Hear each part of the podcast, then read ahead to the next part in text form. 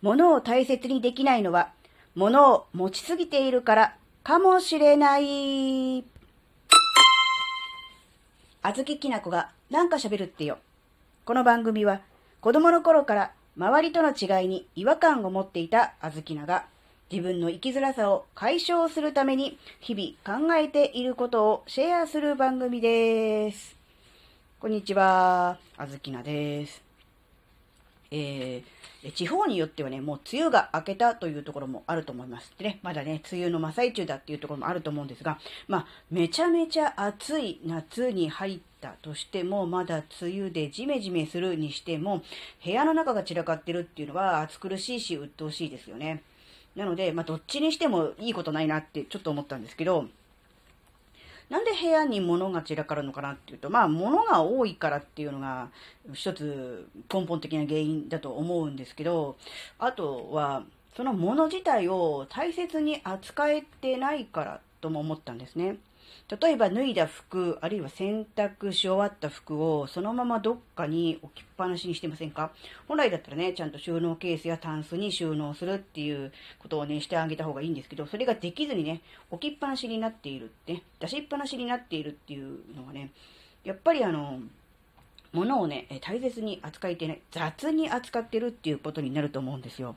で、その収納の仕方も、えきちんと畳んでね、えお店屋さんに陳列されてるようにね、えー、きちんと畳んで、えー、すぐ取り出せるような感じで、えーね、ぎゅうぎゅうに詰めず、まあ、7割、8割ぐらいのスペースを使って、え収納している場合と、丸めて無理やりぶっ込んでいる、ね、突っ込んでいるようにね、えとりあえず入っていればいいみたいな感じで入れてるのっては、ね、同じ収納していると言ってもね、意味合いが違いますよね。うん、やっぱりね、うん、適当に丸めてぶっ込んでいる場合は、うん、やっぱり、ね、雑に、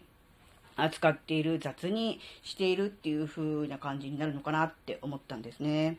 うん、で、やっぱり、物が多いと、一つ一つのものに対する、えー、注意力というか意識が散漫になり、えー、あまりね、えー、大切に扱わなくなるんじゃないかなってちょっと思ったんですね。で、物を大切にしない、存在に扱うっていうことは、え結果的にというか、ぐるっと回って自分自身を大切にしていないっていうことにつながるんじゃないかなって思ったんですね。うん、やっぱり自分を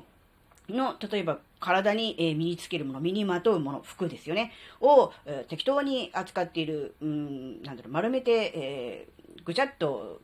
ね、収納ボックスに突っ込んでおくっていうのは、どう考えても大切にしているという状態ではないですよね。ということを、えー、自分自身に課しているというのを自分は知っているわけですから、やっぱりそうすると、うん、自分自身の価値を、えー、下げている、自分自身でね、っていうことにつながるのかなって思ったときに、あやっぱり本当に、好きなもの、必要なもの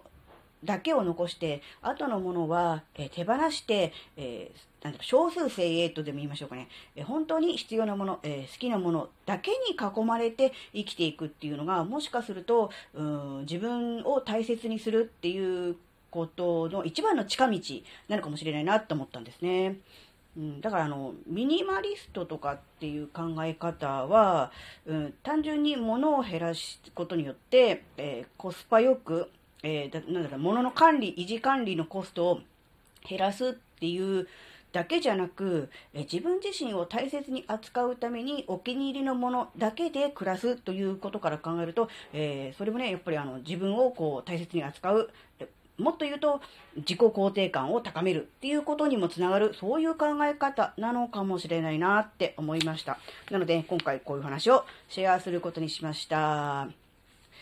はい、えー、今回の話があなたの生きづらさ解消のヒントになればとっても嬉しいです。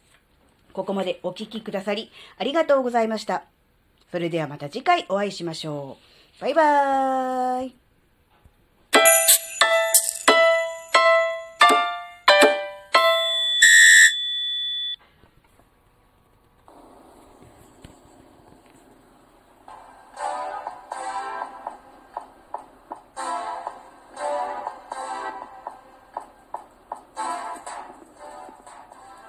ラジオトークをお聞きの皆さん、こんにちは。あずききなこです。私の番組、あずききなこがなんか喋るってよ。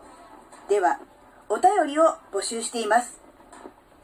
7月のテーマは、新しく始めてみたこと、始めてみたいと思っていること。この機会に何か新しいことにチャレンジするのもいいですね。皆さんからのお便り、待ってます。